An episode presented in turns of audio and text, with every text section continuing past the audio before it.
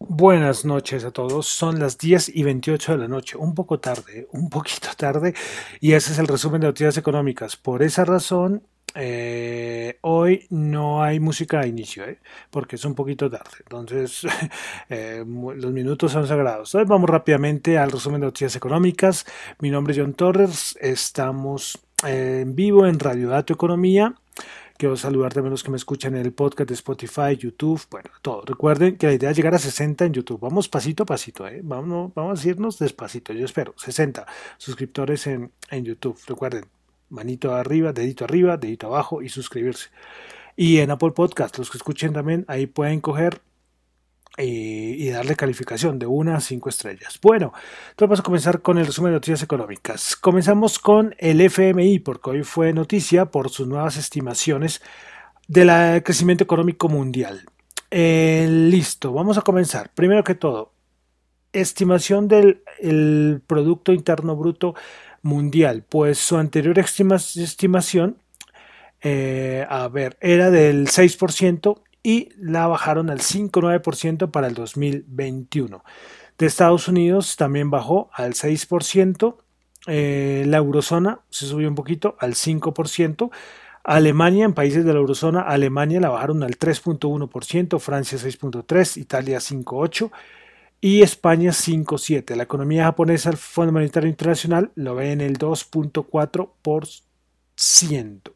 Bueno, China la rebajan también al 8%, en la India se mantiene el 9,5%, de Latinoamérica Brasil 5,2%, eh, Brasil, Brasil 5,2%, México 6,2% también le, le, reducen. Fue casi una cosa generalizada, casi muchas eh, bajadas en las estimaciones de crecimiento económico de por parte del Fondo Monetario Internacional para varias economías mundiales. Eh, a nivel de Colombia, la estima el Fondo Monetario Internacional que la economía crecería el 7,6%. Las mayores estimaciones son Chile con el 11%, Perú con el 10%, y ahí sí vendría Colombia con el 7,6%. Las peores sería para Venezuela con sería el único con una caída del 5%. Argentina con el 7,5% también muy cerca a Colombia. Bueno, entonces eran las estimaciones del Fondo Monetario Internacional donde aclara que la inflación y los cuellos de botella que están presentando en todo el mundo van a afectar el crecimiento económico. Bueno, eh, pasamos ahora ya a, Asia, como siempre. Vamos a comenzar con China. Pues China dijo que prohibirá todos los medios de noticias que no estén financiados directamente por el Partido Comunista bajo nuevas, bajo las sí, o sea, los medios que no están financiados directamente por el Partido Comunista y que no estén bajo las reglas del partido. Entonces van a libertar aún más la libre expresión de los medios en China. Y bueno, esto no es 100% económico, pero bueno, vamos, es, es una noticia importante. Eh, bueno, tuvimos dato de inflación en la India, el actual 4,3%, anterior había sido el 5,3%. Tuvimos dato de desempleo en Corea del Sur, 3% anterior, 2.8%. Vamos a Europa. El ZEW, el sentimiento económico, pues 22.3, esperaba 24. No, no es muy bueno, ¿eh? no sigue para nada. Y es que en esta encuesta del ZEW salió y resaltaron que la situación económica de Alemania se ha deteriorado mucho y, somos testigos acá con los datos macro, sí, pues eso es totalmente claro.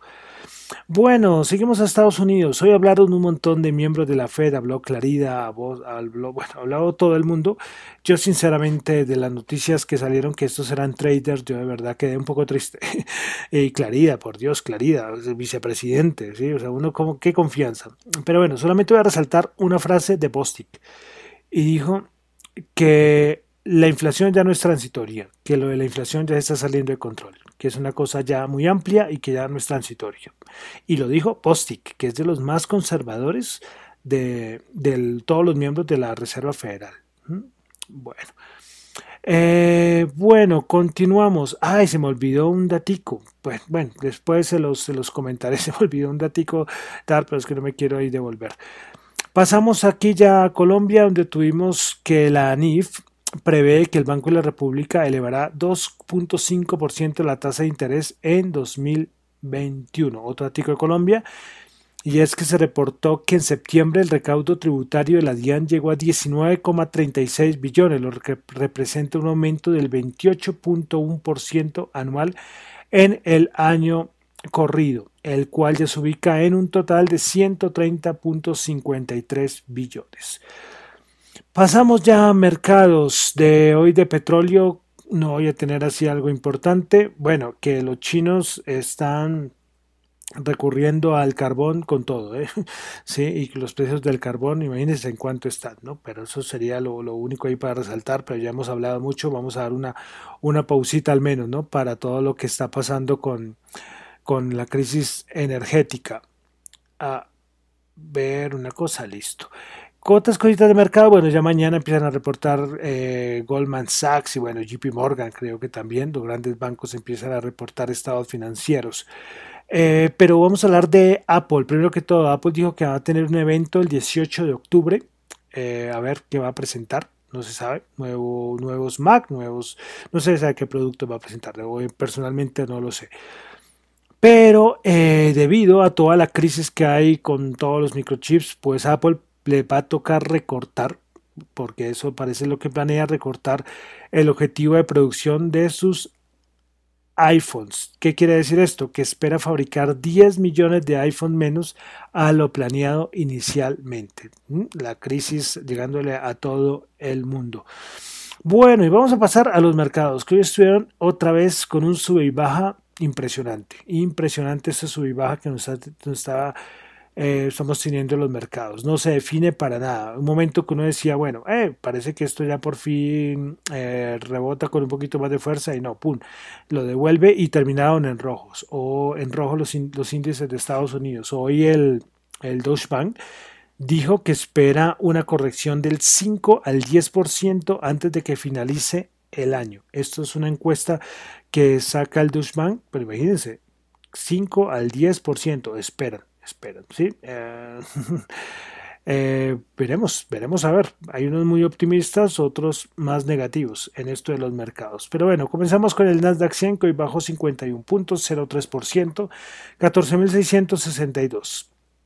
Principales ganadores del Nasdaq 100, Octa 4,1%, CrossStrike Holdings 3,4% y Fasteral Company 3%. Principales perdedoras, Micron Technology bajó el 3,6%, DocuSign bajó el 2,6% y Texas Instruments bajó el 2,5%. Vamos ahora al SP500 que el día de hoy bajó 10.02%, 4.350 puntos. Principales ganadoras en el SP500 tuvimos a MGM Resource con 9,6%, Etsy 5,3% y Enphase Energy 5,3%. Principales perdedoras tuvimos a HP bajando el 4%, Citrix bajando el 3,9% y Micron Technology bajando el 3,6%. El Dow Jones el día de hoy bajó 117 puntos, bajó el 0,3%, 34.378 puntos. Principales ganadoras del día, Nike 2%, es que no me acuerdo quién fue que le subió el precio objetivo a Nike. Bueno, Salesforce subió el 1.9 y American Express subió el 0.8%. Principales perdedoras, Intel bajó el 2.3%, Amgen bajó el 2.3% y Verizon bajó el 1.6%.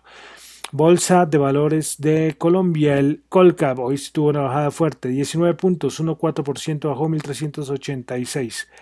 Principales ganadoras en la Bolsa de Valores de Colombia. Tuvimos a Cemex, subió el 3,6%, con concreto subió el 2,1% y Grupo Energía Bogotá subió el 0,3%. Principales perdedoras, Bancolombia Ordinaria bajó el 2,4%, Da Vivienda Preferencial bajó el 2,1% y Grupo Sur Ordinaria bajó el 2,1%.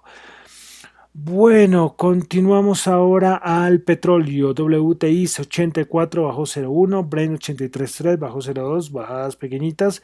Oro 1760 subió 5 dólares la onza. Vámonos a las criptomonedas.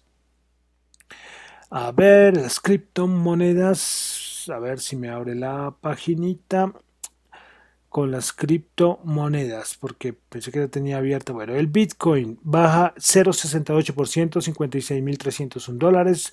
Ethereum sube el 0,5%, 3.499 dólares. El BNB 12,9% arriba, 458 dólares. Cardano 1,55 arriba, 2,1 dólares. Ripple 2.35% arriba, 1.1 dólares. Solana 4.1%, 149 dólares. Polkadot 5.9%, 35 dólares. Eh, tuvimos ahora el Dogecoin 2,1% arriba, 0,22 dólares. Terra 1,56% arriba, 38,1 dólares. Y Uniswap 0,66% arriba, 23.6 dólares.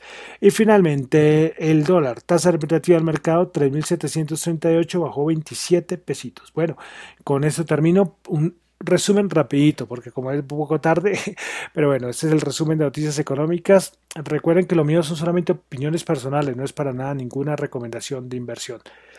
Mi nombre es John Torres, me encuentran en Twitter en la cuenta arroba John Chu y en la cuenta arroba Dato Economía. Muchas gracias.